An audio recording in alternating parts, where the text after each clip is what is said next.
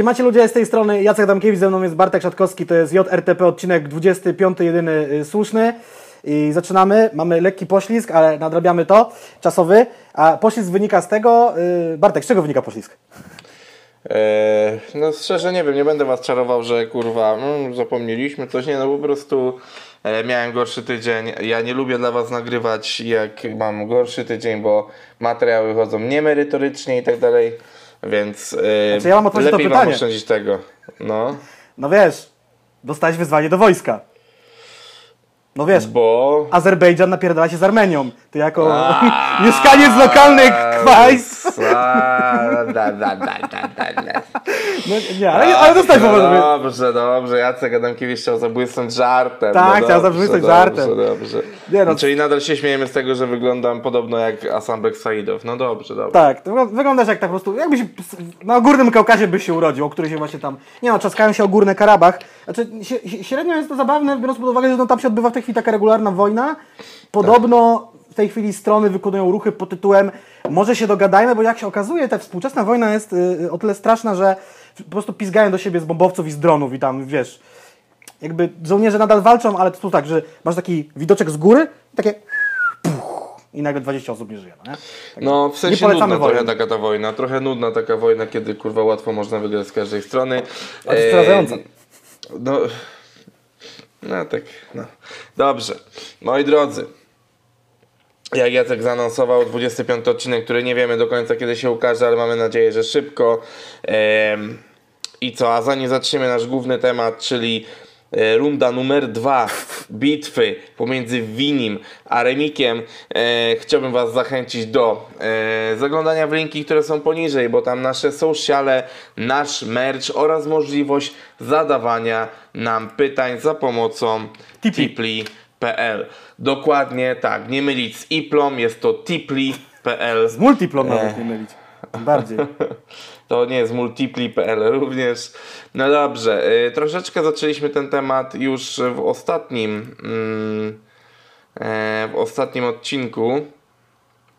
E, no tak, y, ale troszeczkę więcej się wydarzyło od tamtego czasu. Tak jest. Już też troszeczkę czasu minęło od kiedy, e, od kiedy de facto to już ucichło, bo tam jakichś wielkich, e, wielkich konsekwencji tego nie ma. E, ale chciałbym na początek powiedzieć cztery rzeczy, które nas wprowadzają w tą dyskusję. To pierwsza z nich. Pamiętajcie, że nikogo z nas nie było w, tam w środku tej sytuacji i nie znamy treści ustaleń słownych pomiędzy y, stronami. Musimy wierzyć im na słowo. Wszystkim. Dokładnie. Druga rzecz właśnie. Opieramy się tylko na tych konkretnych wypowiedziach, po których dzisiaj będziemy sobie tutaj przechodzić, które są dostępne w sieci. Trzecia rzecz, statement. Przenoszenie tego do internetu z jakiejkolwiek strony uważam za co najmniej dziecinne i śmieszne, Aha.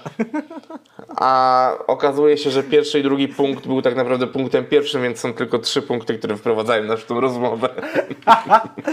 Ej, w ogóle, tak, dużo się wydarzyło, jakby my nagraliśmy to wtedy na szybko i potem nastąpiła seria odpowiedzi, bodajże po tym wywiadzie w Rap Newsie, no nie? Jakby to się, to się trochę... Tak, tak, tak, tak, tak.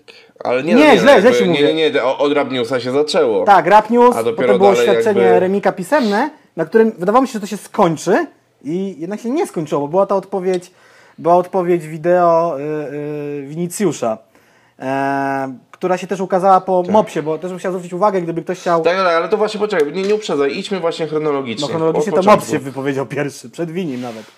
E, tak. Wypowiadał się, się o swojej sytuacji u niego na Instagramie. Możecie zobaczyć, tam jest przypięty post, tak zwany IGTV, gdzie o tym po prostu gada, no nie? Że miały być klipy jego na kanale Stop Rap po sprzedaży Stop Rap do My Music. One się nie pojawiły i mam wrażenie, że w ogóle zarzewiem tego całego konfliktu jest brak komunikacji troszeczkę. Może nie SMS-y, tylko telefony. Więcej by pogadali, to nie byłoby tej chrei. No bo Mops też pisał gdzieś tam Dexowi pod jednym z postów y, jego, no bo że, że po prostu wystarczyło powiedzieć sorry i by się też nic nie stało już post factum. No, no, no, no. no ale no dobrze, jakby sprawa się rypnęła przede wszystkim e, bodajże 22 albo 23 września, e, w momencie, w którym e, Wini pojawił się na audycji w Rap News. E, sekundka, bo chciałem sprawdzić Wam datę konkretnie, Ja mam- kiedy się to... Ja mam datę oświadczenia Winiego jakby na jego kanale, no nie? Nie, nie, nie, nie, nie. Ym, już wam mówię. 22 września, dobrze kojarzyłem, 22 września. Wtedy pojawił się Wini w audycji na Rap News. Y, Audycji, której kompletnie nie rozumiem. Nie rozumiem, kim jest e, pan Siwy i czemu pan Siwy prowadzi to. I nie rozumiem, czemu Adma guje żumę e, przez, c- przez całą kurwa rozmowę. Ada, e, kurwa, e, uwielbiam cię, ale po chuj ta guma, nie? Siwy jest współwłaścicielem portalu chyba Rap News, z tego co rozumiem. No dobra, mniejsza o Jest większość. raperem. Przynajmniej kiedyś. Eee, no, ale nie chcę nikogo obrażać, rap nie spromuje moje koncerty. Zwy, zwyczajnie bardzo, bardzo dziwnie to tam wygląda. Nieważne. Niemniej.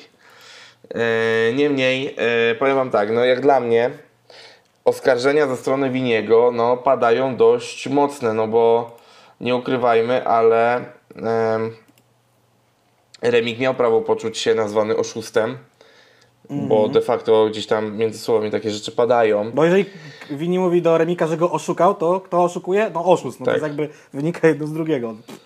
No tak, to jak, to jak w tym żarcie na TikToku. Kto się smuci, ten smutas, a kto się kłóci, ten... Dokładnie tak. Smucikoń. Eee, Ua. Dobrze.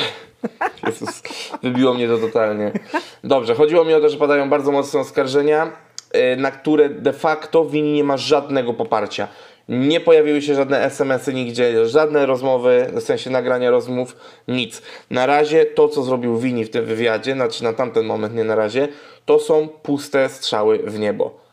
Może nie do końca w niebo, może puste strzały w Remika. Nie są one poparte niczym więcej niż słowami Winiego. I teraz wszystko w interpretacji fanów, czy też naszej, będzie zależało głównie od tego, czy Lubimy- lubimy, Remika, czy lubimy Winiego. Krótka piłka. Lubisz Remika, będziesz nie wierzył Winiemu. Lubisz Winiego, będziesz mówił, no nie, ale Wini powiedział. No bo ty jesteś jego fanem i ty jemu wierzysz. Tak, to jest, właśnie- starcie to- to- to jest- fanbase'ów teraz. tak, to, to jest de facto duży problem w sytuacji, e, w której nie mamy dostępu do pełnej treści tego, co działo się pomiędzy e, obiema stronami. Em, Kolejna rzecz w ogóle dla mnie to to, że Wini gdzieś prosi się i unosi o to, że Remik powinien zmienić nazwę, dla mnie jest to totalnie durne i naiwne. Winicjusz, sprzedałeś firmę, sprzedałeś nazwę, brand i jeżeli nie przyjąłeś nic na piśmie, to nie masz prawa rościć niczego w tym momencie. Nie masz prawa prosić o nic. Sprzedałeś firmę. Ja wiem i to powiedziałem w poprzednim odcinku, że w, na przykład w moim życiu słowo pisane równe słowu, e, słowu ustnemu i odwrotnie, ale to jest poważny biznes. I jeżeli robisz deal z gościem, który od 20 lat jest w tym biznesie i nie oszukujmy się, osią- osiągnął większy sukces wizerunkowy, finansowy i wydawniczy niż ty, to powinieneś wszystkie swoje wątpliwości wpisać na papier. Wini oczywiście później się do tego odnosi, ale idźmy chronologicznie, za, zaraz o ten temat też zahaczymy. Ja w ogóle chciałem się cofnąć, bo w pewnym momencie tu się pojawiła wymiana tych oświadczeń na YouTubie i mi się przypomniała akcja, o której Ale niektórzy przechodzisz za daleko. Poczekaj, nie. poczekaj, poczekaj, ale przechodzisz za daleko. Na razie, e, na razie odnosimy się tylko do tego, co padło w Rapniusie. Bo już w Rapniusie pada pierwszy, pierwszy raz hasło o tym, że ta nazwa powinna zostać zmieniona. To jakby zaczyna e, być coraz mocniej ciśnięte przez Winiego właśnie w tym jego oświadczeniu, o którym powiedziałeś. Znaczy, no no to ja mam, ja mam dwa zdania na ten temat. Po pierwsze, Primo, to może być wynikać z takiej po prostu sytuacji, że przez to, że My Music nie dotrzymało, czy też Remix, czy My Music, umowy pod tytułem, e, że miały być te klipy Mopsa plus Wini miał być tym konsultantem, czego sobie na papierze nie zapisał i to jest wyłącznie jego wina. I nim, czy tam miał być z nim konsultowani ci artyści dobierani do wytwórni, więc teraz w ramach takiego, nie wiem, zadośćuczynienia, nazwijcie to jak chcecie, albo zemsty, chcę, to jest dosyć mocne słowo, żeby ta nazwa zniknęła. Oczywiście ona nie zniknie, bo nikt nie kupował marki 100 Pro Rap po to, żeby nazwać ją teraz Winogrona i Buraki na przykład, albo kurwa cokolwiek, No tak, tak. albo Januszeks. E, Albo to- rap na 100%. Cokolwiek. Na pewno ta nazwa nie zniknie. Druga sprawa, e, gdybyście się cofnęli do tego wywiadu, on jest długi w tym Rap Newsie i posłuchali jeszcze raz bardzo uważnie, a ja to zrobiłem, bo tam przykuł moją uwagę taki ten fragment, e, już pomijam to, że będzie nowy kanał 100%, o nazwie tam Wini ją wspomina, że J coś tam, we are 100%, czy 100% coś tam, więc będzie kanał 100%, to będzie w ogóle ciekawa sytuacja, będzie 100 pro rap, 100%, ale też y, jest tu gdzieś wspomniane, Wini wspomina, że on nadal współpracuje z raperami, nadal będzie ich promował i to będzie wyglądało na tej zasadzie, że będzie brał tego artystę, coś z nim Nie, nie, robił nie, poczekaj. i potem puszczał go dalej na E, rynek, no nie? Tak, ale mały błąd na początku. On chce to robić. Nie powiedział, że robi i będzie robił, tylko że No. ma taki pomysł. Mówi, nie, mówił w jednym momencie, że tam współpracuje z kilkoma, z kilkoma artystami na pewno. Z czterema, że No. zamierza, ale to, ale to nie było powiedziane, że, że to już się dzieje. Więc yy, A w 22 minuty, minucie tego wywiadu pada takie zdanie, że wziął do spółki ludzi, którzy mają nowoczesny sieć dróg i szwalnie. I z tego co rozumiem, są jego teraz wspólnikami. No wziął do spółki ludzi, którzy Tak. mają nowoczesny sitodruk i, i szwalnie. I właśnie, może co to ciekawe, wspólnicy na nim teraz cisną go, żeby... tak. Nie chcą, tak, żeby tak, była tak, druga tak, firma tak, o nazwie 100 Rap na rynku polskim. E, Jest, jest trochę tym prawdy, na co Remix zwraca później nieco uwagi. Ale właśnie jeżeli wspomniałeś na temat sklepu, no to e, też ciekawostka. Wini zapowiadał e, powrót i rebranding marki na 2 października. Udało się to dopiero 5 i 5 wystą- wy- wy- wystartowała nowa strona z kolekcją Basic, którą przejrzałem i jest no, Basic. e, Another One Polish e, Streetwear brand, kurwa. Znaczy, muszę zwrócić Pojawiła uwagę, że się- wzory mi się no. nadal podobają i chętnie bym sobie coś kupił, tylko coś z zmorą współczesnych sklepów internetowych, nigdzie kurwa nie ma rozmiarówek. I czy to nieważne, czy to jest jakieś tam y, Zara, czy to jest 100%, czy to jest y, tam, jak się nazywa ta aplikacja taka z ciuchami na telefon? Zalando. Zalando, też kurwa nie mają rozmiarówek. A ja nie wierzę No nie w wiem, ja mam, ja mam inne doświadczenia. Ja mam inne doświadczenia, nie wiem, na Zalando sobie ostatnio znalazłem ciuchy. Nieważne. E, do, miało też dojść do przedefiniowania kierunku marki i tak dalej. No tak, logo się zmieniło, logo wygląda gorzej niż poprzednie dwa. Ale nadal jest ten Eee. klasyczny autograf 100% tam na koszulkach. Znaczy, no jest dostępne, ale no jakby teraz oficjalnym nowym jest to, To 100 100. i procent. No, e, no ale to jakby mniej więcej na, na, tym, na ten moment jesteśmy gdzieś na poziomie wiedzy tego, co się wydarzyło w Rap Newsie. Chwilę później pojawia się ta wypowiedź Mopsa. Albo jakoś równolegle w tym samym czasie, jakoś to tak gdzieś pojawia się. I znowu jest jeden podstawowy problem z Mopsem.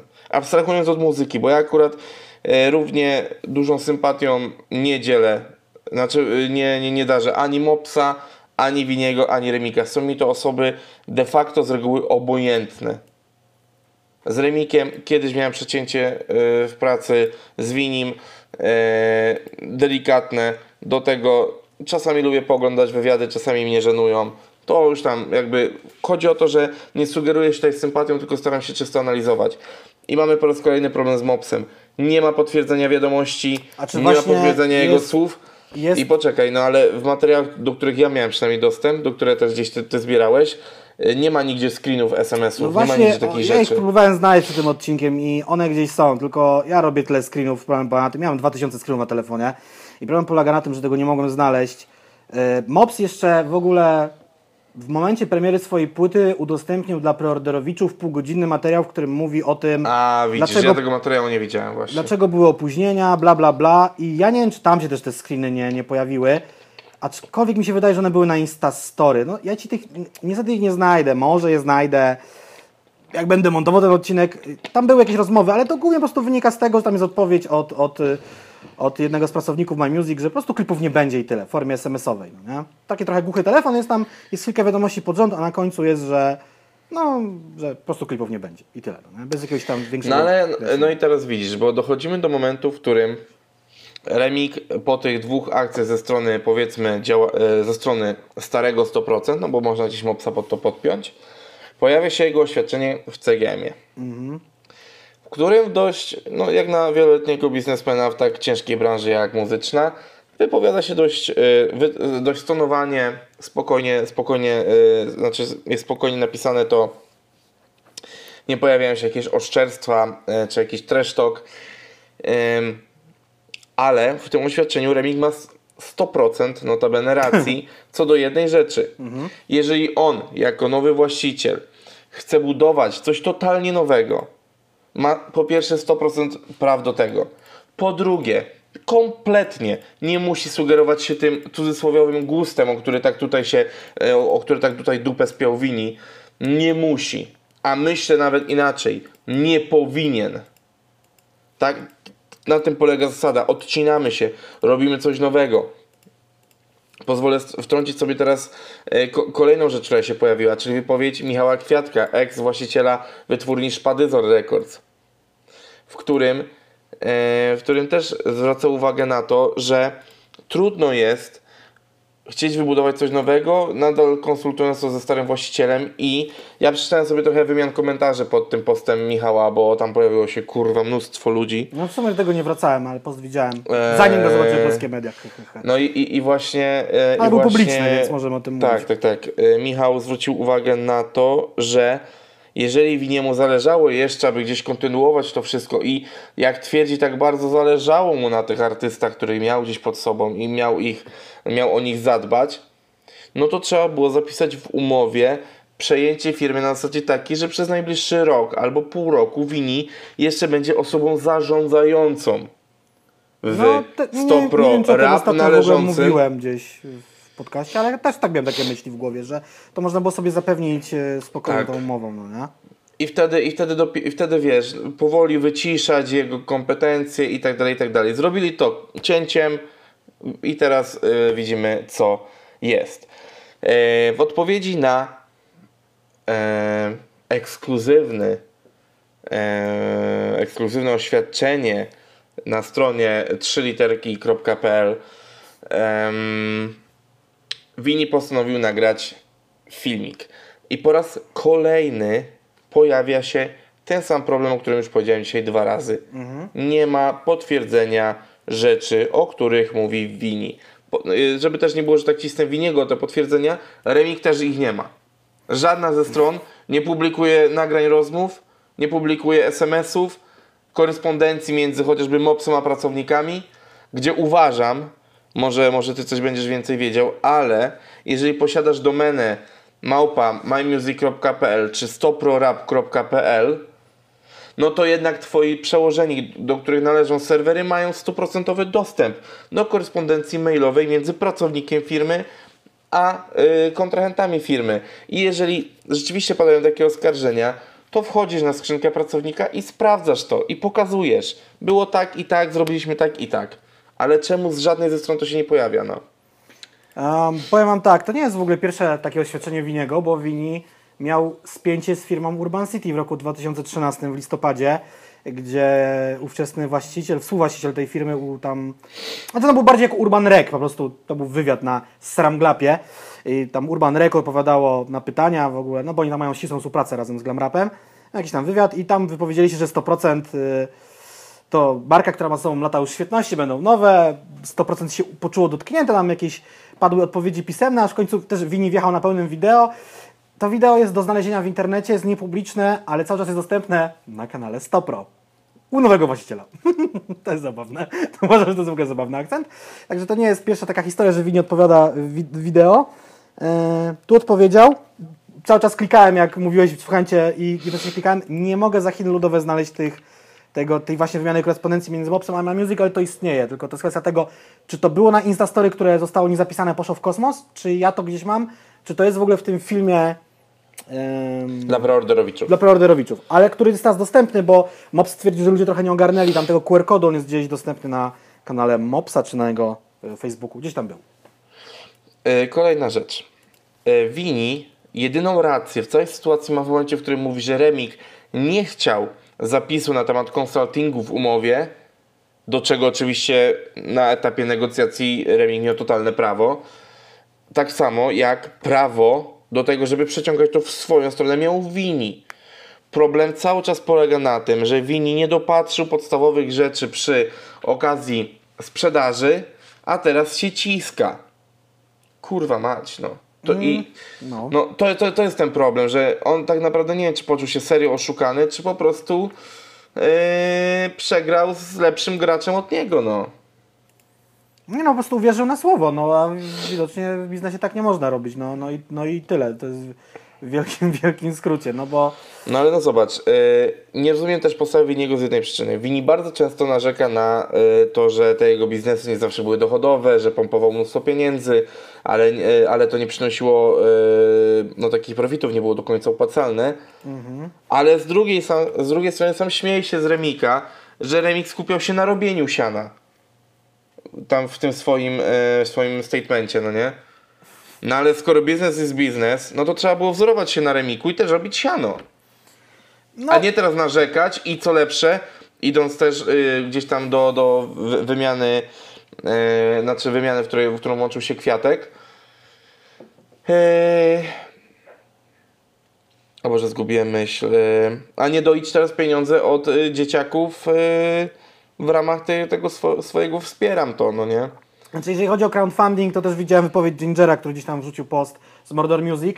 E, No to jest niezrozumienie idei crowdfundingu, bo każdy, można powiedzieć o każdym, że chce dojść od kogoś pieniądze. Nie, crowdfunding jest crowdfundingiem. Jeżeli będę chciał i założę zbiórkę, żeby wyprodukować tysiąc drewnianych łapek do jajecznicy z logiem e, Gruby Perez, to se mogę taką zbiórkę założyć i nikomu nic do tego. Czy zarabiam 5 zł miesięcznie, czy 5 miliardów złotych miesięcznie. Crowdfunding z crowdfundingiem to jest internetowa zrzutka, która nie ma mieć żadnego sensu, no nie? Więc Wini może sobie zrobić. No nie, to Mimo tego, że się zarabia siano. Aczkolwiek y, firma ma, w firma ma w restrukturyzacji, sam mówi, że jego muzyka jest niedochodowa, więc to jest prosta akcja. Fani chcą tą muzykę, niech żygają siano. Nie wyżygają siana, płyta będzie za darmo na WeTransferze i wszyscy też będziemy szczęśliwi, no nie? Więc nie ma pretensji. To nie jest tak, że ktoś jest, jak ktoś jest bogaty, to nie może sobie zrobić zrzutki. Może, pewnie, że może. Em, odniosę się jeszcze gdzieś tutaj do, do wypowiedzi Michała Kwiatka, bo mam wrażenie... Który też dostał znaczy- riposta od Winiego po jakimś czasie, dosyć szybkim. Tak, tak, tak, ale jakby kumam, e, że Michał mocno staje za Remikiem, no bo jednak byli kiedyś wspólnikami, to jakby... Tak jest. e, Jeżeli ktoś chce być, że- że- żebyście też wiedzieli, że to nie jest jakiś altruistyczny wywód, tylko to jest obrona po prostu swojego ex-wspólnika, chociaż może nadal, nie, nie wiem jak, jak to tam teraz wygląda, ale mam wrażenie, że już nie działają wspólnie. Ale wracając gdzieś do tego właśnie e, tej niedochodowości biznesu, przepraszam za taki chaos, bo z racji chronologii czasowej troszeczkę te argumenty się przez to mieszają, ale mm, gdzieś to, ta kwestia wyciągania kasy, czy jej niewyciągania, czy prób, bo też gdzieś pojawia się w pewnym momencie hasło, że nie tylko 100 prorab jako wytwórnia miało być sprzedane, ale też 100% jako ubrania. Nie wiadomo, czy doszło do sprzedaży, czy doszło do e, zawiązania spółki, o której wspominałeś na początku. Bo też Wini wspomina, że ten COVID przeszkodził bardzo mocno w wielu Tak, rzeczach, tak, które tak, się miały tak, wydarzyć e, w 100%. Ale, ale czy powoli to nie jest przykład takiego case'u? No bo to 100% co chwilę miało, znaczy raz na jakiś czas miało jakieś problemy zawirowania, no nie? Różnie z muzyką też było. Raz lepiej, raz gorzej. Czy może to jest ten sam case, y, co w przypadku Sokoła? że, Że, że wiesz, próbuje, buduje firmę, jedną, drugą, trzecią, tu próbuje w tamtą, tu, y, tu w prawo, tu w lewo, a po prostu okazuje się po czasie to, że robisz biznes 10 lat, nie czyni cię dobrym biznesmenem. No Sokół sam mówił, że ile prosto było razy na Sky upadku, co najmniej dwa razy, tak? No że, tak, tak, no jakby ten temat, temat Sokoła już kiedyś przerabialiśmy. Mam nadzieję, że uda Ci się teraz, Jacku, wrzucić tu kartę, gdzie gadamy o Sokole, gdzieś u góry. Nie wiem, teraz eee... do Eee. wywiadu. 28... Mam plus minus. E, wywiadu, co ja pierdolę, e, podcastu. No. W ogóle tak, raz wspominało, że przez kurs dolara by padli, a raz przez coś tam. Za, za duże zatowarowanie, nie pamiętam. E, co mogę powiedzieć? Tak, jakby Wini też trochę się krygował, trochę się nie krygował, ale też myśli o tym, żeby... Nie, tam się gdzieś pojawiło takie zdanie, tylko ja też go nie mogłem znaleźć, no bo ciężko jest włapać to jedno zdanie w półtorej godziny rozmowy, czy w godzinę 40, no, no, no. że kiedy został zapytany o swoją emeryturę, to on tak wspomniał, że ju, ju, gdzieś tak było rzucone zdanie, że on już by był na tej emeryturze. Czyli być może 100 pro rap i 100% miało być sprzedane. Moim zdaniem, tylko No COVID tak, tak, tak, skoro tak, zjebał. tak. Tak, taka jest No, teoria, no nie? Al, albo po prostu to, że, no, nie wiem, obiecał kontrahentom od marki odzieżowej, że przestanie istnieć marka Stopro Rap. Albo miał sprzedać tak zwany pakiet większościowy, zostawić sobie Hmm. jakieś tam 30%, które by kapało mu na konto i to byłaby ta jego emerytura. Na przykład. No właśnie. Przechodzimy gdzieś tutaj teraz do oświadczenia, wideo oświadczenia Remika, nie, nie tego z CGM-u, e, które jak tutaj Jacek e, wyłapał, najpierw pojawiło się na kanale Stopro, a po chwilę A później zniknęło i i pojawiło wrzucone się na kanał na... Remika. Tak, dokładnie, dokładnie. I powiem wam tak, to co świetnie wychodzi Remikowi po raz drugi, to to, że mówi z dużym spokojem, stara się przedstawiać fakty, albo przynajmniej to, jak wyglądało to z jego strony. E, mimo, że widać w nim pewną nerwowość, to bardzo spokojnie i tak wytonowanie się e, zwraca do, do kamery. Na pewno, na pewno jest to na, inaczej, na pewno w oczach odbiorcy bezstronnego bardziej uwiarygadnia e, Remika, bo nie jest on tym e, poddenerwowanym, zaczerwienionym, grubym typem, który się frustruje do kamery. No bo ja, ja mówię, ja mówię o osobie, która po prostu e, stwierdziła, że zobaczy o co chodzi, a jakby nie zna za bardzo jednej ani drugiej strony, no nie? No tak jest i tak właśnie to wygląda. Myślę o sobie w przyszłości, kiedy kiedyś może zdarzy mi się nagrywać takie oświadczenie, że będę musiał zajebać sobie poczwórny ksanak z meliską i być tak wychillowanym gościem. No to może będzie, będziesz musiał nagrać wtedy, jak wyjdzie ta twoja afera, że zgwałciłeś 13-latkę. Tak, tak, tak. Znaczy chciałem powiedzieć, że to jest zawsze śmieszne. Eee, chciałem powiedzieć, że y, sparafrazuję y, k- tekst Mesa, nagram coś jak Gargamel tylko pod twoim domem. Ale ostatnio. Nie wiem, czy widzieliście Gargamel ostatnio Nie, odwołał przestań. reżysera życia. Fajny, Przestań, fajny materiał. Przestań. Z- Zakończył karierę tego gościa, no kurwa. Chłop, chłop Instagram zrobił prywatny. Dobra. Ale wracając do wideo oświadczeń w internecie. Yy, tak. Tak. w ogóle jeżeli chodzi o Remika, to umówmy się, biznes My Music versus 100% nawet w najlepszych czasach. My Music jest dużo bardziej dochodowym biznesem, zatrudniającym więcej osób. Du- nie, nie powiem, że istniejącym dłużej, bo obydwie firmy istnieją po około 20, My Music 20 lat, y, 100% nam 21 plus minus. E, I no Remik jest... Ale nie licz, ale nie licz istnienia 100% do tego, kiedy na przykład pijany winik krzyknął Essa albo 100 nie no, 9-9, pierwsze ciuchy produkowali. No żartuję. E, I jakby wi- Remik jest właścicielem jednej z nielicznych polskich dużych wytwórni muzycznych z polskim kapitałem, więc to jest jakby nie może. To wideo nie oglądali tylko ludzie z rapu. To prawdopodobnie widział właściciel każdej wytwórni rapowej w tym kraju, większość jego artystów, większość artystów nie z jego wytwórni. To wideo naprawdę widziało O, wiele, wiele osób i, różnych. I, i, to, I to teraz ciekawe też, że jak stawia to, i, i to na to też zwrócił uwagę Michał Kwiatek, Mhm. że jak w oczach dużych wytwórni zagranicznych, które nie znają tego polskiego bajorka, mm, jak pozycjonuje to innych właścicieli oficyn rapowych w oczach majorsów, którzy chcieliby kupić ich. Że co, że kupią ich, dostaną nazwę, a później zostaną zjebani w internecie? Nazwani oszustami? No, I trzeba będzie Kurczę. strzelać oświadczeniami. No zdarzają się, ostatnio też była jakaś taka wpadka wizerunkowa. Może to nie jest super związane z tym tematem, ale jakoś miałem w tle głowy, że takie różne mm, historie, że ktoś coś komuś zarzuca i potem jest na przykład długi okres ciszy, tu w tym przypadku tej ciszy nie było i się pojawia oświadczenie, czy to jest na Instagramie filmy, Twitterze firmy, czy Facebooku firmy. Ostatnio w Polsce była wpadka, że firma obsługująca, to był McDonald's czy Disney Polska, polajkowała jakiś rasistowski komentarz. Disney Polska to był chyba. I Disney, tego i, nie widziałem. I Disney Polska tam przekaże 50 tysięcy złotych na jakąś tam fundację. Mniejsza z tym. E, Zdarzają się takie historie. No jest, jest masakra, a Remik jakby oprócz tego, że musi bronić wiarygodności swojej, swojej firmy, to też umówmy się, oni w tej chwili bardzo mocno promują projekt, który powstał przez dwa lata. Jest to tak zwany Mugo, czyli wirtualny wydawca. To jest połączenie jakby mm, tego zaawansowanego distrokida razem z taką pewną promocją artystów. Taki elektroniczny wydawca, że tam każdy, jak ja się nauczę rapować, mogę na sobie założyć konto i zostanę tam umieszczony w internecie w odpowiedni sposób. Uwaga, No. off top. Uwaga, off top. W sobotę? Nie, to nie w tą sobotę. W poprzednią sobotę. Sobota to w jeszcze 100% kiedyś był. E, tak, w sobotę. Sobotę. E, dzień przed, przed wypuszczeniem poprzedniego odcinka. Miałem na, na temat Mugo dość ciekawą rozmowę. Ciekawą rozmowę. Mianowicie, jedna z ważniejszych postaci w jednej z ciekawszych polskich wytwórni muzycznych, nie rapowych, muzycznych, powiedziała, że projekt Mugo nie jest w żaden sposób ani innowacyjny, ani nowoczesny, ani jakiś szalenie spektakularny na polskim rynku, ponieważ większość polskiej wytwórni posiada takowe.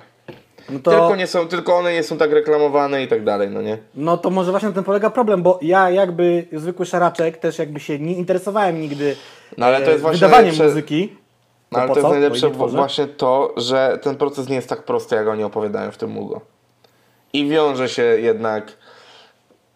Znaczy, jest bardzo bliski e, kwestii em, po prostu podpisania się z wytwórnią. To nie jest takie.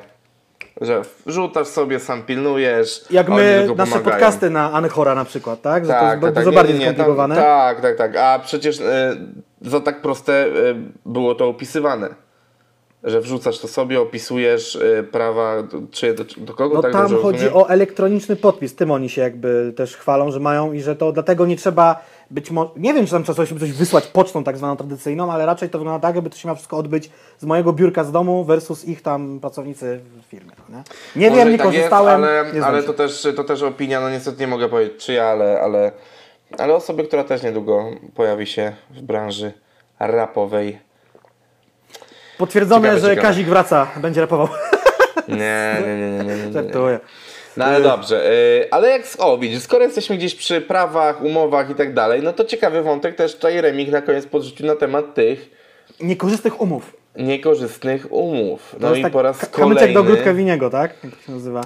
po raz kolejny przywodzi mi to na myśl to, że po prostu em, Wini może już jednak był za słaby na ten biznes AD 2019-20. I to jest tak, że chciałby nadal coś znaczyć, a już nie ma czym grać. Wiesz o co chodzi. To jest jak z takimi emerytowanymi piłkarzami, którzy nadal dużo szczekają, wypowiadają się, a już po prostu no, nie mogą. Nie, no, nie ta szybkość, nie ta zwinność, wiecie o co chodzi. No. No, prawda jest taka, że więksi gracze są w stanie zaoferować lepsze warunki raperom zawsze. Dlatego KB. Do, nie wiem, jak, jaka była relacja Winiego z KB. Teraz KB jest w czym to było? W Universalu? W Def Jamie? Nie pamiętam już. Que quality. Qua- qua- Quality. No, no, no, no, no. no. Ja nie pamiętam. Sobel, Sobel jest. Prowadzę ten podcast, mówiłem wam o tym trzy odcinki temu, nie pamiętam. No bo taka jest moja pamięć. No ale w każdym razie jest w jakiejś dużej wytwórni. Ale no też domyślam się, że KB no, jakimiś łańcuchami nie był powiązany ze Stopro, a też ze Stopro zaczęło się bardziej już zwijać i to też celowo przez Winiego, bo Wini mi się wydaje, że ten projekt y, wygaszał, bo to po, poświęca dużo czasu. On musiał mieć kilku artystów, którzy by mu pod, przynosili re- regularne zyski. Mm, Z drugiej strony y, osoba, która w My Music wypromowała wielu tych hip-hopolowych artystów, umówmy się, y, korzysta, nie korzysta kontrakty, nie wiem jakie były kontrakty w My Music, no nie? może były korzystniejsze niż w Stopro. Też, to też jest, wiesz, słowo, no nie? E, przeciwko Tak, słowu. tak, to jest, ale to jest to, co powiedziałem na początku. Opieramy się tylko na tym, co oni nam dostarczyli. Przydałoby się, żeby jakiś artysta ze Stopro, a było ich kilku, się wypowiedział, czy te kontrakty były Może korzystne, czy nie. Sobota. Może nie Sobota, bo myślę, że tam jest kosa z Winim jak skurwysyn. Ale no to kto więcej? Kto więcej był znaczącym graczem w 100%? No nie wiem, może Bonsan mógłby coś pokazać, no nie? Yy, takiej jakby, powiedzmy, że osoba w miarę neutralna, tak, jakby żyjąca dobrze ze wszystkimi. Yy, No. Z drugiej strony nie wiem, czy można, czy tam nie ma jakichś NDA-ów, że za pokazanie tego nawet x lat po podpisaniu umowy nie ma jakichś kar pieniężnych, cholera tam wie. Z drugiej strony wytwórnia jest teraz nie w, win- w rękach Winiego, więc sytuacja mogła, mogła ulec zmianie. Nie, nie wiem. A no. A, Nie no. wiem, nie wiem, nie no. wiem. E, No dobrze, i później de facto nie działo się już nic aż tak bardzo ciekawego po tym, że Dex e, publikował też to u siebie, no bo umówmy się, pojawi... a właśnie, w międzyczasie pojawił się hashtag Jestem jesteś- stopro- nie e, jesteś nie, stopro- jest- nie, nie jesteś stopro rap i jesteś stopro rap, albo już nie jesteś stopro rap. No jakby oczywiście to nie są jakby najbardziej viralowe hasztagi, które możecie spotkać na polskim Twitterze czy Instagramie, no ale gdzieś one Ale się też takie tam były taka więc tak. wymiana wet za wet, cios za cios. cyk, Tak, cyk, no i de facto, Hashtag za hashtag. i de facto tu się pojawia tylko screenowanie oświadczeń e, Dexa, znaczy Dex Remika, Remik wrzuca oświadczenie Winiego sprzedaży Stop Rap e, z Wycinając tam początku poszczególne roku. zdania. Tak, do tego do tego, no tak naprawdę to już e, za dużo się tam nic takiego konkretnego, co mogłoby tą sprawę rozwinąć w lewo albo, albo prawo się nie zmienia. Ja mam wrażenie, że z perspektywy Winiego podsumowałem to tak, że no, próbował coś ugrać, e, zrobił z siebie pośmiewisko, zagrał, e, zagrał bardzo osobę roszczeniową, e, nie umiejącą zadbać o własny, e, o własny tyłek w odpowiednim czasie. Jedyne co mu teraz zostaje to e, po, poszczekiwać sobie i próbować coś ugrać, bo chyba trochę szamba się wokół niego za dużo wylało. Znaczy mi się wydaje, że Wini mimo wszystko ma, ma wyjebane, bo już i tak tej wytwórni nie ma. Zdał sobie sprawę, że już tam jakby żadnym konsultantem nie będzie, ma tylko tą markę odzieżową. Moim zdaniem, bo to też ludzie rozmawiają w internecie, e, to na bank jest promocja. E, e, pff. Nie, to nie jest żadna promocja, bo mi się wydaje, że e, Winiemu, to sam widzisz, ty, to tak odebrałeś e, i o nim się zrobiło trochę głośno, a, a mają teraz ten restart sklepu, więc jest to powiedzenie, że nieważne, jak mówią, ważne, żeby mówili, no kurwa, no nie wiem, no nie, bo też parę osób się mogło, albo nawet kilkanaście, albo i więcej zrazić do, e, do Winiego, każdy miał coś tam do ugrania, do stracenia. Rzeczywiście to jakby ten, nie wiem na co Wini liczył. To, to było, no nie ma tego na papierze i nie wiem jak y, zabawne, hardkorowe albo uczciwe oświadczenie by tego nie zmieniło. Jakby no nie liczyłbym na to, że Remik to, to zmieni. No nie ma takiej opcji, no nie? No, no. Po no. prostu. No to teraz y, to powiem tylko jedno. Jeżeli to miała być akcja promocyjna, Mhm. no to chujowa, bo kwota na zbiórce to jest 5800. A, ty mówisz o tym. Nie, no ja bardziej myślałem o tym, że jest restart sklepu Stopro. No. No tak, tak, tak, ale chodzi mi o to, że to jeżeli miał mu pomóc w czymś, no to nie wiem. Nie no, ja cały czas powtarzam, y, zbiórki crowdfundingowe trzeba promować cały czas, ona musi w odpowiednim miejscu wystartować, ba, nawet czas sobie może kupić sponsorowane posty, więc to jest bez sensu, że zbieramy pieniądze, wydajemy pieniądze jednocześnie, ale jakaś tam stówka czy dwie stówki w reklamę nie zaszkodzi. No i plus, umówmy się, to jest pewna forma ja, takiego, no zabiegania o te pieniądze, takiego no proszenia się o nie, tak? Y, Wini ma kanał na 100 koła ludzi, y, jakieś tam Instagramy dwa, zupełnie bez sensu y, i, i, i Facebooka i powinien tam spamować tak, żeby mi to powinno codziennie wyskakiwać z lodówki. Y, Tak jak trochę było to u Słonia i, i to zadziałało. To już jakby... y, no Słoń wiadomo, że jest bardziej aktywnym raperem i miał, ma tylko pozytywny PR i tak dalej i to za, pro- zaprocentowało u niego bardzo mocno, ale uważam, że Wini te 30 koła by lightowo uzbierał, ale się nie zapowiada. Na czym ubolewam, bo ja chętnie bym te klipy zobaczył nowe Winiego, no nie? Bo to pewnie będzie coś, coś fajnego. I wrzucił nowy singiel. Yy, zmienić się yy, z, z tej nadchodzącej płyty, pierwszy de facto ze zmienić albo zdechnąć próbując. Nie rozumiem w takim razie do czego były wcześniejsze single, ale może to się okaże w przyszłości tak zwanej. Tak jest, tak jest. Mam nadzieję, że tylko tą Jowitą, która śpiewa refren y, w kosmicznym pyle, nie jest Jowita z testu zakwasów i unboxingu paczek. Nie wiem, nie wiem tego. nie, no wiem. tak, to żartowałem sobie, nie wiem, muszę to sprawdzić.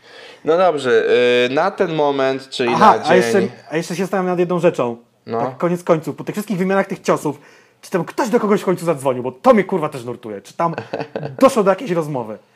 No może doszło, może w końcu ktoś chwycił za słuchawkę. No nie? Kto wie, no Albo ale- odebrał. No ale na moment e, 6 października 2020 roku na godzinę prawie 23 e, mamy sytuację taką, a nie inną. Zobaczymy, co być może zadzieje się Aha, ta- w dniach najbliższych albo jeszcze późniejszych. Ta walka Oksana z Filipkiem się odbyła. Ja nie wiem, czy jest zrozumiałem, że ona miała być gdzieś transmitowana, czy ona miała być nagrana, bo tej transmisji chyba Nie nie, wiem. było. Nie wiem, wyjebany w to. Dobrze, przechodzimy do niemałej kolaboracji, która zatrzęsła e, polskim YouTube'em głównie, czyli e, fenomen BDS-a oczami Krzysia Gąciarza. E, BDS-a już jakoś średnio lubię, o, Gąciarza też już coraz mniej, więc e, Jak Baderasa się- bardzo, Gąciarza coraz mniej. Lubię. Postaram się nie być osobą zgryźliwą w tej rozmowie, bo materiał, zacznijmy od początku, podobał mi się, bardzo mi się podobała. e, Po, podoba to, że ktoś tak profesjonalny, e, w sensie z tak profesjonalnym sprzętem pojawił się na koncercie i tam można było pokazać jakieś rzeczy. Materiał fajny i ciekawy, no. Powiem Ci tak, y, mi jest wstyd, że takie materiały z polskimi raperami kręci y, bloger, vloger, podróżnik, a nie ktoś z rapowej branży, bo to jest fajnie zrobiona rzecz, mi się to kurwa oglądało bardzo ciekawe, a że to jest gąciarz, który u mnie już ma taką tendencję spadkową, y, w ogóle mogę się, ten, wiesz jak się będzie nazywać ten materiał? Prawdziwy artysta o prawdziwym artyście, no jak wiadomo gąciarz jest prawdziwym artystą. Y, Eee, tylko, że Tymkowi nie miał klipu nakręcić i nakręcił takie padło straszne. Nieważne. Y, O BDS nakręcił bardzo fajne i mówię, jakby jest 1700 portali rapowych, 2000 fanpage'y, 170 vlogerów, ale nikt nie potrafi czegoś takiego zrobić. Jest to bardzo fajna rzecz. Myślę, że jeżeli w przyszłości będę mieć czas i środki, bym chciał coś takiego robić. Y, Problemem jest bardziej przekonanie rapera, y, żeby się otworzył. A Tak. tutaj jakby BDS y, i tak tam były bi- wybipane niektóre rzeczy, niektóre rzeczy były wycięte. Spoko rozumiem, niektóre rzeczy się nie nadają przed kamerę, na pewno. Mm, Albo przynajmniej nie w tym momencie musi upłynąć od tego odpowiednia ilość czasu, żeby, żeby stały się już przeszłością i można było o tym mówić. Y, Koniec końców jest to fajny podgląd y, w BDS-a, y, żeby zrozumieć trochę jak on działa. To wszystko miał taka, bym powiedział, momentami taka kulka ekspresyjna, też trochę nerwów, trochę rzeczy z przeszłości, trochę dużo rzeczy się wokół niego dzieje i to też jakby, może nie kumatem wytłumaczy, dlaczego BDS jest jaki jest i, i skąd się niektóre też historie związane z nim, z nim biorą. Em, Po raz kolejny podoba mi się na pewno to, że Gąciarz bierze się za osobę, która w ewidentny sposób jest, jaki, jest jakimś ewenementem popkulturowym naszych czasów, a przy okazji też jest osobą, która nie do końca ma taki stuprocentowo pozytywny PR, w sensie, że nie jest taka jednoznaczna, bo poprzednio ten mat- taki materiał ukazał się na temat Freeza, jakoś w marcu. Do dzisiaj go nie widziałem w sumie. E, I na pewno tam jest istota pokazania fenomenu w oczach samego fenomenu, e, ukazanie tego fenomenu w oczach jego najbliższych i skupienie się na tym, kim ta osoba jest poza tym pięknym życiem e, instagramowo-youtubowym, tu w przypadku Freeza, czy za tym Instagramowo-teledyskowym z BDS-a, tak? tak, ale tym czasami dziwnym i niezrozumiałym, nie, nie, nie zawsze e, dobrze interpretowanym światem właśnie e, Bediego. Więc no, materiał, ma, ma- materiał pod tym względem na pewno ukazuje zupełnie inną stronę. Na pewno nieco więcej szaleństwa momentami, ale też nieco więcej spokoju, jakiejś refleksji, a nawet bardziej autorefleksji BDS-a nad, znaczy no po prostu autorefleksji BDS-a, nie? A czy wiesz co, w ogóle jeszcze myślałem o jednej rzeczy, bo mówię, że tam, że to nakręci profesjonalista, to na pewno, ale z tym sprzętem, wiesz, tam oprócz chyba tych ujęć z drona nie było jakichś takich spektakularnych rzeczy. No mówmy się, on cały czas na tym tripodzie, czy nawet w łapach nosi ten swój aparat. Dużo ujęć jest tak jakby z pasa kręconych, tak, że, że jakby... Nie twierdzę, że każdy mógłby to nakręcić, ale tam też nie, No to, nie, nie, nie, to nie jest James właśnie- Cameron, no nie, jakby. Ale nie, nie, ale chodzi o to, że Czy Dariusz on potrafi, Kamiński, no. że, że on potrafi wyskoczyć, wiesz, w, w pewnej sekundzie po prostu do mm, tych rycerzy i powiedzieć im, ej panowie, ja tu was ponagrywam coś yy, i, i, i tyle, nie? W sensie takim, że on nie może mieć tam dużego sprzętu i to jest myślę, że też pewna umiejętność gąciarza, że on nie wierzy tam z wielkim sprzętem, z dobrym oświetleniem, e, z kilkunastoma obiektywami, które może zmieniać, czy kilkoma body przygotowanymi każdy do kręcenia czegoś innego. No nie, bo to nie miało być takie ale poczekaj, nie, nie, nie, nie, nie, nie, właśnie, ale bo, da- daj mi skończyć myśl.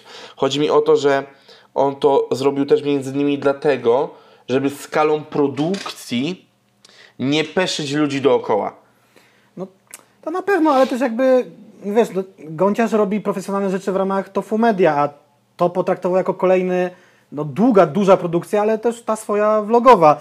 Wiesz co, no światło można nadrobić i, i obiektywem, no nie? Mi się wydaje, że no kto jak to, ale Gąciarz musi mieć dobre obiektywy No i tak, nawet w tak, ale totalnej to, dupie że ciemnej wiesz- może dobrze coś nakręcić, no nie? Ale tu wiesz, yy, widać, że to nie jest kręcone z dziesięcioma obiektywami, tylko kilkoma, wiesz o co chodzi. Mi się wydaje, że jednym po prostu wziął No, i, i ja myślę, że, że, że tłum jest kręcony jednym, e, ujęcia z BDS-em są drugim, trz- trzecim są ujęcia No. w ruchu. Mogę się mylić? No te do pomieszczeń ale- w dzień i mógł mieć inny obiektyw niż ten na noc, typowo na, na koncert, no nie? No bo to też się nie działo, to się działo jednego dnia, czy się działo Mm. na przestrzeni kilku dni, już nie pamiętam. Mam wrażenie, że jednego dnia, ale taki, że od deski do deski, od rana do wieczora. No, no albo tam powiedzmy dwa dni. Już tam też nie pamiętam, to widziałem jakiś czas temu. No co, co mogę powiedzieć o Krzysiu Gąciarzu? Yy, powtórzę się, że niepotrzebnie się wpierdolił z brzydką challenge w tym, w tym sezonie i tam się przyczepił do tych raperów, zamiast dać się temu środowisku raperskiemu wy, wykazać, ale fajnego tego BDS-a nakręcił, no tyle mogę powiedzieć. No nie, nie, nie, no naprawdę e, widać jakie fajne momenty, jest to naturalne e, i, i naprawdę przyjemnie, przyjemnie się na to patrzy, no kurczę, co coś mogę powiedzieć. No i też BDS mógł się trochę, mógł się trochę otworzyć. Na przykład ja często, ja rozumiem na przykład y, rzeczy, które on rzuca na Instastory. Nie wszystkie, ale większość rozumiem. A myślę, że jest duża ilość osób, która, wiesz, jak jest żart, to takich mija, no nie? Że oni totalnie tego żartu nie, nie, nie łapią. Tak, tak mi się wydaje. Przez to... I też Betty też musi się często dużo tłumaczyć, bo też chce, ale czasem też uważam, że jak to rzeczy nie powinno się tłumaczyć, no nie? Że nie są jakieś hiperkontrowersyjne, to nie, rozum- nie rozumiem, że dowcipu trudno, no. Czy, czy, czyjś problem. Dokładnie, no tak. to jakby mamy tutaj króciutką dyskusję na temat e, mini dokumentu e, Krzysia Gonciarza O e, fenomenie na temat BDS-a. Do, dokładnie. E, jest, szczerze mówiąc, Mhm. jestem ciekaw, kto następny. Może reżyser życia i jego depresja po wypuszczeniu filmu Gargamela. Ej, ale dobra, z, z, musimy o tym przez sekundę pogadać. Nie, ale to, ale zostawmy to na koniec. Przejdź, zróbmy główne tematy i, i, i możemy chwilę nabąknąć. Jaka jak będzie wiecie, odpowiedź reżysera e, życia? To mnie ciekawi. E, bo, bo jak wiecie, my czasami lubimy zahaczyć tematy YouTube'owo-popkulturowe, no to no dobrze, ale... Popkulturalne uniwersum. E, tak jest. Przechodzimy teraz do e, tematu e, nieoczywistego, ale równie ciekawego. E, tylko on traci troszeczkę całą swoją magię z powodu tego, że w momencie, w którym my publikujemy ten, e, ten podcast, już wszystko jest wiadome i tak dalej. Było wiadomo ale- wcześniej już. ale, ale my się przygotowywaliśmy do tego w wierze takiej, że, no, że uda nam się to powiedzieć, W zanim, premiery czy przed? Z- zanim, za- zanim, to się, zanim to się oficjalnie pojawi.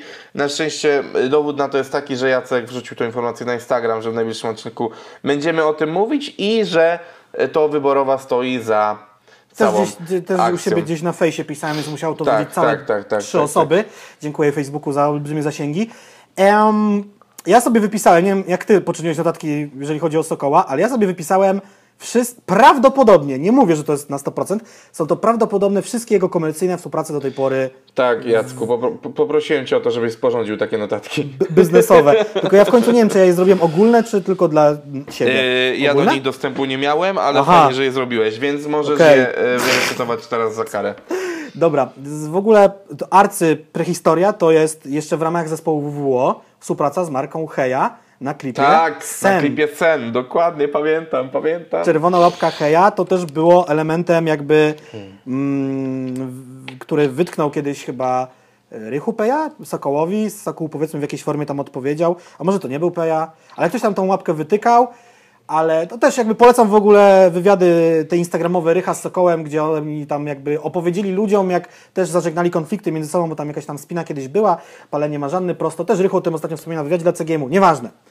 To było dawno, dawno temu, jeszcze istniał zespół WWO. Mija kilka ładnych lat i chronologicznie pierwsza współpraca to były kozackie sprzęty z PC World, na 2012 rok na YouTubie. To była krótka chyba seria. Panie, było coś takiego. Było coś takiego, było coś takiego. Ja pierdziele, kozackie sprzęty było. Bo, wiesz, bo to my mówimy o takim jakby mm, zarabianiu na nierapowych rzeczach, bo Sokół nie był też jedynym prowadzącym razem z Żulczykiem tego programu na Rebel TV? Chyba tak. Czy on był tam gościem? Bo już nie wiem sam. Zrobię teraz y, mały off-topiczek. Mhm. O, wtopiczek, to taki malutki naprawdę. Tak. Y, jaka jest aktualnie największa technologiczna, komercyjna współpraca e, Sokoła? Sokół Samsung. A wiesz, y, jaki sprzęt był testowany w kozackich sprzętach odcinek drugi? nie wiem. Samsung Galaxy Note 2. Okej. yy, 3 stycznia 2013 roku nadal na PC World jest y, dostępny, aż, aż sobie właśnie wpisałem Sokół Bo w ogóle wydaje mi się, że Sokół jest wiarygodnym y, takim, y, jak to się ładnie nazywa, jak jesteś podpisany z marką, to co jesteś ich kim? Żołnierzem. Co? Twarzą. Twarzą, no twarzą marki, influencerem współpracującym, whatever.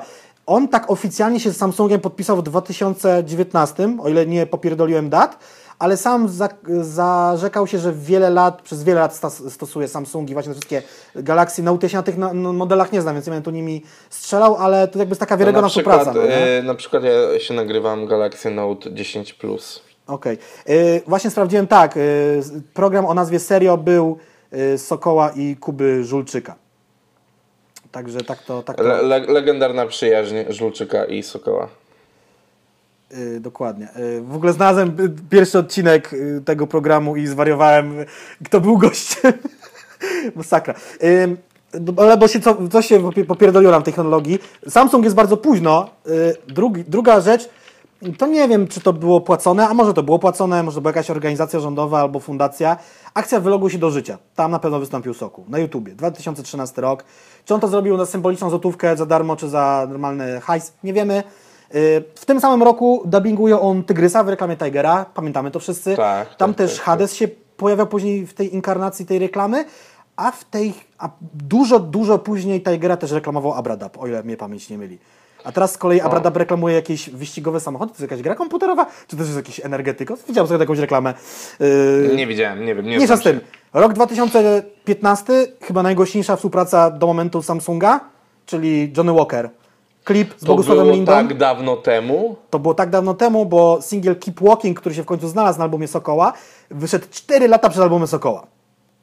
A był takim Eee, pierwszym to- singlem z jego tej E, płyty. to, to, to było w ramach tej akcji Rób w to, co wierzysz, tak? Rób w to, co wierzysz, tak, gdzie było Soku, rób w to, co wierzysz, Soku i Pociadło na podbój szkockiej, Soków i Dawid Pociadło, Świadomy Sen. Yy, I, no i Keep Walking, no nie? To była taka seria tych materiałów, w to też był zaangażowany Dawid Podsiadło, 5 lat temu. Johnny Walker. E, Miałem kolejne dwa lata, mamy rok 2017, no i mamy Axe. O, w ogóle o tym zapomniałem. Oj, ja też. To było tak, że się ten wywiad zaczyna z Sokołem takim, że o, coś tam, bratku, ale mi zadałeś pytanie, że coś tam, co jest dla niego najważniejsze, czy, czy coś tam. Yy, no i dwa lata później kolejne mijają. Jest Samsung, to już jest zeszły rok. To oficjalny- była, czyli to, to akcja nazywała się Find Your Magic. Z Axem? Tak. Okej. Ax y, E, jest ale, takim... ale, po, ale pominąłeś jeszcze e, aspekt tego, że ta współpraca z Johnny Walkerem była rozszerzana później na współpracę Soku i Podsiadło. Znaczy, no wspomniałem, że był w soku Fit Dawid Pociadło Świadomy Sen. Gdzieś tam, gdzieś tam to nawinąłem. Mhm. A w którym to w ogóle wyszło roku? To było też 2.15, czy... E, w 16 był z Podsiadło. Ja nawet, że 17. A przypominam... Czyli to trwało Że- tak z dwa lata. Okej, to nie było No tak nie, nie, hop, poczekaj, poczekaj, no bo, no bo to jest tak, że w, w 15 wyszedł singiel Rób to co wierzysz z Bogusiem Lindą. Mhm. W 16 wyszedł materiał Soku i Podsiadło na podbój szkockiej. Tak.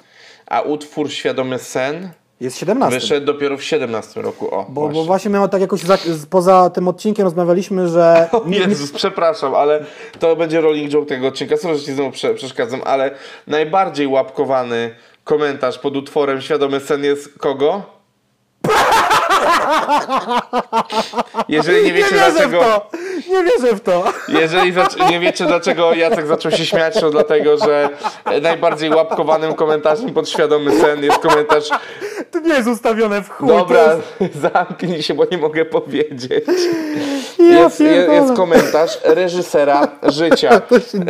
Y, Na pewno, na pewno tego samego komentarza nie napiszę na filmie u Gargamela pod tytułem Ale sztos. O, fuck, nie wierzę w to, to się nie dzieje. Tak, bo my poza tym programem w ogóle rozmawialiśmy o tym, że nie, jakby nie pamiętałem jak się była spontowana ta akcja Johnny Walker e, Sokół. No właśnie, chyba i nie ona, była po I ona prostu. jakby może nie była, ale trwała dwa lata, czyli trwała dużo, dużo dłużej niż zakładałem. Bo byłem przekonany, że ten teledysk podsiadło wyszedł jakoś bardzo, bardzo szybko po, po tym, a jednak, jednak to było dwa lata. Okej. I też ten Dobra. utwór się koniec znalazł koniec końców na albumie Wojtek Sokół. Y, To jest bardzo w ogóle fajny numer. Mhm. E, Dobra, teraz taka jedna rzecz, e, bo to już ostatnia współpraca Z Samsungiem zeszły rok i teraz wyborowa. Dokładnie, no y, ja gdzieś jako śledczy i ex-barman, menadżer klubu chciałem sprawdzić i upewnić się, bo już zwyczajnie nie pamiętałem, czy przypadkiem Wyborowa i Johnny Walker nie należą do tego samego konsorcjum, y, bo to fajnie by wtedy wyglądało, jeżeli to konsorcjum zadowolone z reklamy z Johnny Walkerem mogłoby dalej kontynuować współpracę przy swojej innej marce alkoholowej, na przykład za dwa lata z kolejną i tak dalej, żeby to się zmieniało. Y, Niestety tak nie jest, to tylko gdzieś tam E, ja się na to, ja się na to podpaliłem, ale gdy na początku widziałem jakieś reklamy czy billboardy z tym jakimś takim przełącznikiem, e, który trzymał w ręce Wojtek Soku, myślałem, że to będzie kontynuacja akcji z Samsungiem, że e, jakaś funkcjonalność w notach e, albo właśnie, no, no nie wiem, co, co, coś takiego, która miała być w jakiś sposób rewolucyjna, aczkolwiek tryb spotkań jest już od dawna w telefonach, więc nie rozumiem czemu tak miałoby być. No ale to wszystko się zmieniło w momencie, w którym e, na, przed ogłoszeniem akcji, że to z akcją wyborową, zobaczyłem billboard na mieście, gdzie chyba ktoś ewidentnie się... Tak, ty mi o tym wspomniałeś, że zanim oni to ogłosili oficjalnie, były billboardy na mieście, co mi mega zdziwiło, czyli coś tam mocno zgrzytnęło z timingiem tego. No ja z kolei po prostu jak uruchomili tą stronę tryb spotkań.pl, czy coś w tym stylu, No, to no, klik- no, no, no. kliknąłem prawym źródło strony i mi po prostu wywaliło kod HTML strony, gdzie sobie zobaczyłem wyborowa asset, coś tam JPG i stwierdziłem, aha, ale już po samym foncie, no, nie jestem jakimś wybitnym alkoholikiem, a wręcz w ogóle, ale wyborowa ma ten charakterystyczny font i jakby tam taki jeden prosty napis był nap- napisany i już wtedy wiedziałem, że no to chyba będzie wyborowa, no nie? No i, no i co, y, spoko. Ja też nie chcę sz- szastać takimi określeniami, czy to jest polski alkohol, bo on jakby może z Polski się wywodzi, ale doskonale wiemy, że te polskie firmy alkoholowe przechodzą w różne te spółki, matki, córki, aktualnie, aktualnie wyborowa e, należy chyba do Francuzów. No właśnie i czy to jest RPA, czy to jest Francja, czy to jest Kanada, czy to jest Australia, nie jestem w stanie go prześledzić. W każdym razie y, Soku reklamuje wyborową. Pojawiła się półtora minutowa reklama i też się zastanawiam, ona jest, wszystko tam jest w porządku z tą reklamą, raczej nie mam żadnych tam do niej pretensji. Oprócz tego, że chyba jest taka bardzo taka, no trochę jest taka crazy, wzorowana na pewno na tych zagranicznych reklamach z jakimiś tymi Da- Davidami Beckhamami i innymi takimi ludźmi znanymi. Czy nie, nie wiem, czy nie jest trochę za długa, no bo półtorej minuty to jest jednak długo, długo, no nie? Jakby taka... Y, taka no, no i motyw jest taki, że jest ten przełącznik, tak? Że tam świat się Sokołowi zmienia, jak robi przełącznik i jest imprezka i się dużo dzieje. Em, ciekawostka regionalna. Produkcja wódki wyborowej rozpoczęła się w 1823 roku. Uwaga, w domu u reżysera życia. A nie, sorry. Ej, to był taki głupi żart, a ty się tak z tego zaśmiałeś. Ale kurwa mnie to bawi, jak to w ogóle wszystko kurwa krąży wokół tego chłopa dzisiaj w tym No nie, nie, ale, ale, ale tak na serio to tak. Poznań 1823 rok. E, e, wódka, która, e, którą stworzył Żyd. Więc nie wiem, czy, czy pewni e, prawilniacy e, powinni tą wódkę pić jak coś. A jak to się nazywa? Czyli to, jeżeli chodzi o poznańskie featuringi, no to wyborowa Fit Sokół to jest ewidentnie poznański featuring. Tak mieli, jest. mieli, mieli zakłady nad Maltą, które zostały wyburzone.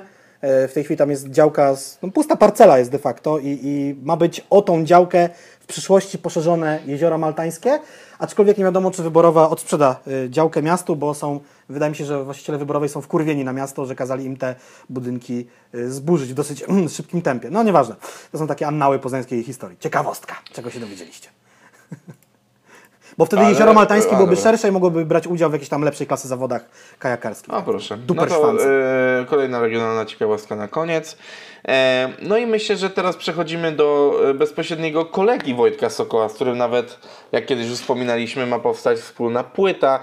E, tu bardziej tak w kwestii informatycznej, e, A czy- a ja- informatycznej, Ja sam jeszcze jedną rzecz, ty się ty się ale nie, no, nie, już, już nieważne, już teraz nieważne co powiesz, bo już ja zrobiłem ładne przejście i ty znowu chcesz coś dopowiadać do poprzedniego tego. Tak, no. chciałem powiedzieć, że tą wódkę miał reklamować wcześniej Góral, ale się coś tam posypały sprawy, nie dogadali się, zmienili się dyrektorzy zarządzający i A. koniec końców sprawa umarła, a ostatecznie reklamują y, Sokół. I Znaczy powiem wam tak, y, z rzeczy do wyboru, jak miałbym Górala i Sokoła nawet w tej samej cenie, a uwierzcie mi, że obstawiam, że Sokół jest dziesięciokrotnie kurwa droższy. 10 przesadziłem, ale pięciokrotnie z palcem w dupie droższym. E, to uważam, że bardziej autentyczną postacią jest tutaj zdecydowanie Sokół niżeli Góral z całą sympatią do Piotra. Góral ma więcej kawałków o melanżu na, na pewno, ale to Sokół ma w aucie. Nie no, jakby u Sokoła to jest konsekwentna promocja y, kolejnej marki alkoholu po współpracy z, z Johnnym Walkerem. Yy, ja bym chętnie zobaczył jakiegoś polskiego rapera w jakiejś reklamie, a jeszcze jedna rzecz, to może właśnie dlatego Sokół powiedział u Paciorka, że mimo COVID-u mógłby spokojnie żyć jeszcze 3 lata y, nie żyjąc z muzyki. No, nie? no bo też są te, te wszystkie Eee. dookoła biznesy Sokoła, plus no ma chyba jakieś tam to zabezpieczenie finansowe, No i dywersyfikacja e, skoro i tak już Jacek tutaj zrobił off-top i spierdolił moje e, kolejne świetne przejście Za szybko do przechodzisz, następnego no nie moja tematu. wina.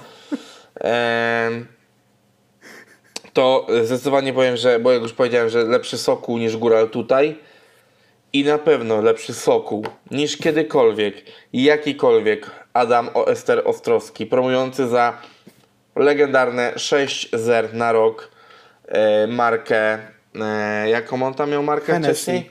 Tak, on, on był twarzą Hennessy przez rok, e, spuścił się nad tym na temat całej trasy, płyty, wszystkiego. W efekcie promował alkohol, będąc abstynentem. Ja Przypominam, totalnie- za kwotę, o której już powiedziałem, bardzo dużą kwotę, moi drodzy. Zdradzam Wam teraz dość duże kulisy, bo ta informacja nigdy wcześniej się nie pojawiła. A, ale, dos, ale dowiedziałem się nie tak dawno, że nawet osoba, która mi to powiedziała, nie pamięta tego. Ale sobie właśnie przypomniała i ci idziesz wpierdolić. E, a co ciekawe, ta, ta osoba dzisiaj się przewinęła gdzieś tam na odcinku, ale... I był to znowu reżyser życia. Myślałem, że Wojtek Sokół, ja pierdolę. Ale coś chciałem powiedzieć. Ja nie pamiętam, oprócz samego ogłoszenia e, współpracy Ostry Hennessy, nie wiem jakie dalej były tam kroki, czy były jakieś spoty reklamowe, foteczki, czy, czy, czy jak to dalej wyglądało. Musiałbym to chyba się, co będzie to kiedyś prześledzić, jak to wyglądała ta współpraca Hennessy. Znaczy, i po raz kolejny wracamy do... E, Reżysera życia, nie wierzę, jak powiesz, że reżysera życia to zwariuje. Co się stało?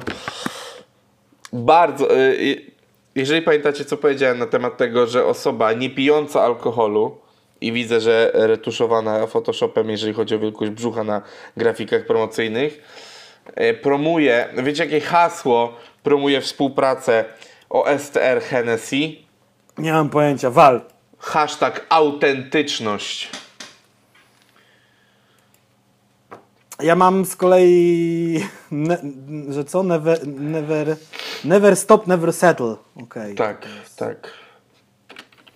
A No, ale z tego w co ja pamiętam, 2017 roku. e, ja A, bo to była że... wspólna trasa koncertowa, oni tak to promowali. Tak, ja pamiętam, że to była wspólna trasa, e, ale tam jeszcze były chyba jakieś inne aktywności z tego co Ej, ale w ogóle te, te wszystkie marketingowe hasełka never stop, never settle, to możesz do wszystkiego, do Gillette, do kosiarek, do płynu do mycia naczyń, do marki jakiegoś samochodu, to jest takie tak uniwersalne hasło i tak nijakie, że do Coca-Coli to pasuje, pasuje to do skakania y, ze spadochronem i kuźwa do marki rowerów, no nie? Także never O. stop, never settle, no, no wiadomo, to, to jest trochę w ogóle y, wyjęte chyba żywcem z tego przemówienia legendarnego Steve'a Jobsa na jakimś też y, jakby uniwerku, jak tam udawali jakiegoś honoris causa, czy jakiegoś tam magistra, czy innego tam profesora.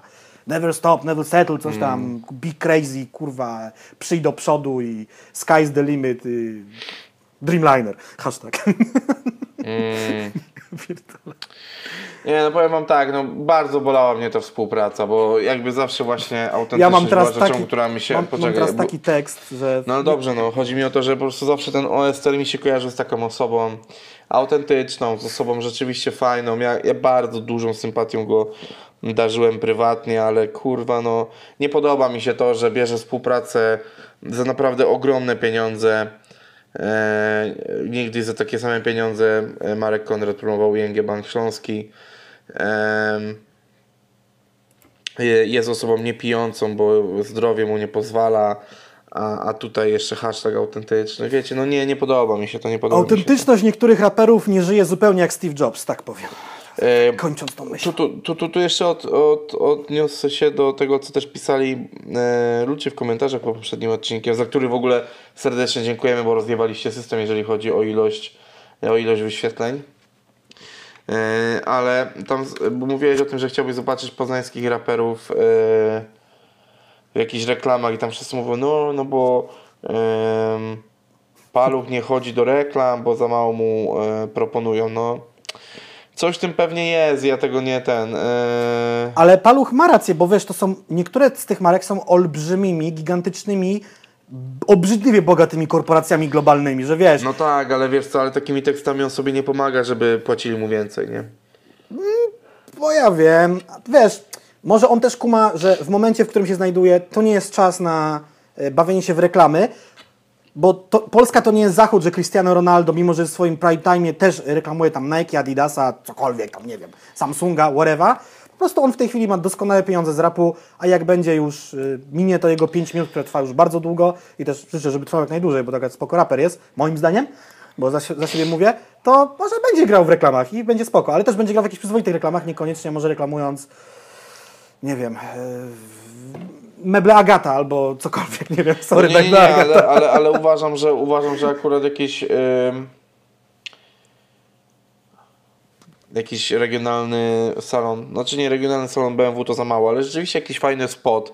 Na Polskę tylko, jakby, no broń Boże gdzieś dalej, ale jakaś fajna akcja marketingowa, nawet nie musi być twarzą, ale jakaś fajna akcja marketingowa z BMW, gdzie gdzieś tam e, z tą marką się utożsamiał, aczkolwiek też wiem, że ma Audi, więc...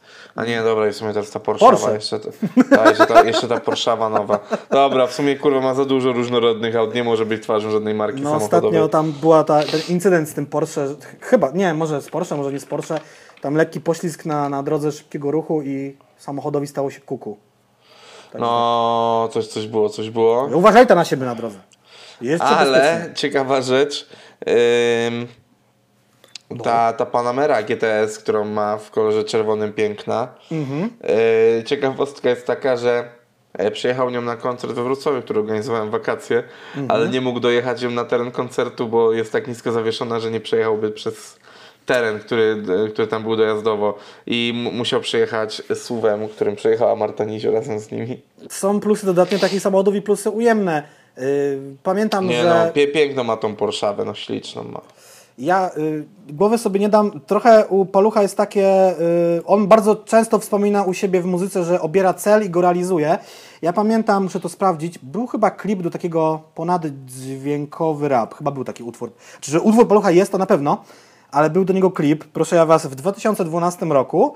I w tym klipie Paluch porusza się po Poznaniu pojazdem y, marki Porsche. Nie wiem, jaki to jest model, nie mamy tu świrowo opawiana. Może ty, Bartek, co tam podejdziesz, to szybko go rozpoznasz. No i proszę bardzo, 8 lat temu w klipie jechał na pasażerze, a dzisiaj jest za kierownicą takiego pojazdu. Jakiegoś tam Porsche oczywiście, bo Wiesz, ja przede wszystkim najważniejsze jest to, i to z tą sympatią do Łukasza, bo w najbliższym czasie czeka nas naprawdę fajna współpraca. I nie chcę, żeby się teraz nagle na mnie obraził za to. Oficjalnie Bartek w BOR podpisany. Nie, nie, ale na szczęście przynajmniej e, w tym klipie, jak jedzie za, jako pasażer auta, nie robi A co, co, co, co nie robię? no, nowy truskul, kurwa, i, i klaskanie łapami, kurwa. Bardzo nie lubię tego numeru, uważam. Uwielbiam ten numer, chuj z rozpierdaczem koncertowym. Uwielbiam, że to jest, uważam, że to jest duży, duży błąd w karierze. Zajebisty kawałek, co ty gadasz? Serio, lubię ten numer, naprawdę, naprawdę lubię ten numer. Dobra, ale zaczęliśmy gdzieś o... Pobłądziliśmy e, w ogóle, PZ miał być teraz. Tak, tak, tak. Kolega Sokoła, z którym być może w niedługim czasie wyjdzie płyta, taka na po 40. Ale na razie jest Taki- inna płyta, wyobraź to sobie sobie. Tak, jest to no, nowe wydawnictwo yy, płyty, która już wyszła, czyli jakby, no nie wiem, czy to jest, to jest edycja specjalna jakaś, tak? Tak, y, ja wam powiem jedno hasło, które sobie zapiszcie, jak w tym kabarecie y, mm, z tym znanym aktorem, którego nazwiska w tej chwili nie pamiętam. Jakuby... jakieś- Nieważne. Wężykiem, podkreślcie sobie jedno słowo, ważne. Monetyzacja. Słuchajcie, monetyzujemy wszystko, co możemy. Wyszła rok temu płyta PZ, ona dobiła do pewnej puli sprzedaży. Złota platyna, nie, podwójna platyna chyba była, tak? Jakaś tam super liczba Nie się, wiem. się wykręciła. Status podwójnej platyny, zgadza się.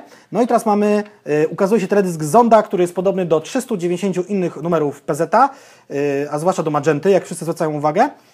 I mamy reedycję płyty dla psychofanów. Oczywiście ja nie mam absolutnie żadnych pretensji o reedycję płyt, bo to nie jest tak, że mam przystawiony pistolet do głowy i kurwa kup, bo ci rozjebie łeb. Tak nie jest. Macie tą płytę, super, nie macie, kupcie sobie ją od nowa. Dodany jest w tej chwili zin. Z tego co widzę jest to wywieszka do samochodu, czy to jest bryloczek? E, Próbuję No nie wiem, nie wiem właśnie. Próbuję, próbuję to znaleźć. Znaczy ja na bazie zdjęcia nie potrafię tego rozpoznać. Mm, mamy opakowanie, które jest jakby kasetowym radiem, takim dobrze, jest sorry, kartonik. e, to jest zapach samochodowy o zapachu bubblegum. Okej, no czyli tak, rzeczywiście, teraz widzę na tej grafice tutaj, powiększę sobie ją, o, zapach samochodowy Bubblegum, ekskluzywny wywiad z PZ-em, o, to jest spoko, to jest w tym zinie, Ym, takie opakowanie w kształcie y, radia, kaseciaka i kaseta. Y, powiem Wam, że niedługo to będzie tak, że winyle zrównają się ze sprzedażą płyt w Polsce, bo płyty będą szły w dół, winyle w górę, a kasety będą sprzedawały się tyle, ile winyle. Zapamiętajcie moje słowa, bo sam zacząłem kupować kasety rapowe, nie wiem, na chuj. Mam co prawda jeszcze wierzę z możliwością tworzenia kaset, ale jest to, jest to abstrakcją w ogóle, co się sprzedaje w 2020 prawie już pierwszym roku. I mm, no jest to jakiś pomysł na zarobienie kolejnych pieniędzy, bo umówmy się tak, PZ nie zagrał prawie w ogóle koncertów z tej trasy, teraz będą cztery sztuki. Up, właśnie, update, dokładnie, będą cztery Wrocław sztuki. razy dwa, Warszawa razy dwa. Yy, mam cichy plan się pojawił wybrać się do Warszawy, bo Wrocław już jest wyprzedany, ale nic nie wiem, jak to się, co się tam dalej potoczy Mhm. w związku z tym, yy, bo to jednak jest trochę wyprawa na ten torwar. A kiedy to będzie? 22 listopada. I są już tylko trybuny w sprzedaży. A trybuny są drogie. Zawsze mi to rozpierdala. Płyta jest najlepsze miejsce na koncert, jest tańsza niż trybuny. Ale no, takie są prawa rynku, synku. Nie czuję, gdy rymuję chuje. Yy, I słuchajcie, i taka się pojawiła sytuacja. To jest jakiś pomysł na, na, na monetyzację siebie i na zarobienie dodatkowych pieniędzy w czasach covidowo-niekoncertowych, moim zdaniem. No i też jakiś dings dla fanów tak zwany. O, Ja, ja bym chciał, że można było sobie customować płyty u raperów. Typu na przykład, ja bym sobie ją skustomował i wywalił z tej płyty kawałek z synami. Na przykład. Ja Poprosiłbym pierdolę, tą płytę, ale bez synów. I bez takiego Hemingwaya też. kurde. Eee, może się wybiorę rzeczywiście na któryś koncert. Tylko A, musimy a, wyżebrać, wyżebrać jakieś bilety na to. No, no, no. Jeszcze, bo wiesz, tylko jak będziemy długo myśleli, chociaż Torwar z tego co widziałem, było tam tych miejsc, tro, trochę ich jeszcze było. Bo te, te covidowe, mam nadzieję, że do tej pory się jakieś covidowe przepisy jeszcze nie zmienią, bo No nie, no przecież po dzisiaj to już jest sraka wszędzie, w sensie padaka. No że dyskoteki, kluby nie. Koncerty jeszcze, Eee, jeszcze. nie, że imprezy taneczne w miejscach nieprzeznaczonych do tego. Czyli bary, restauracje. Nie. Tak, No tak. bo tam obchodzili. Czyli nocny towarzyski ja mógłby teraz funkcjonować. No nie wiem, w takim razie w końcu, rzeczywiście. No i płyta, ta wersja nazywa się Extended, ukaże się 27 e, e, listopada, a magazyn nazywa się Ma- Ma- Magenta. No nie, no, ale naprawdę ten numer Zonda, ja nie wiem, czy on był teraz napisany, czy, czy jakimś odrzutem jest z płyty, ale jest prawie, że identyczny do tej Magenty. I No nawet, nie wiem, jakby już nie chcę wchodzić na temat zondy, bo uważam... no ma promować to wydanie specjalne, ale jest Yy, tak, bardzo tak, podobne. ale ja uważam, że e, przyrównywanie kobiet do auta Pagani Zonda jest co najmniej niesmaczne. Ja mam jeszcze gorszy dowcip teraz, jak powiedziałeś to, No co dawaj. powiedziałeś, więc się zamknę, no nie? Nie, bo chuj nam ten szowinizm w tym programie.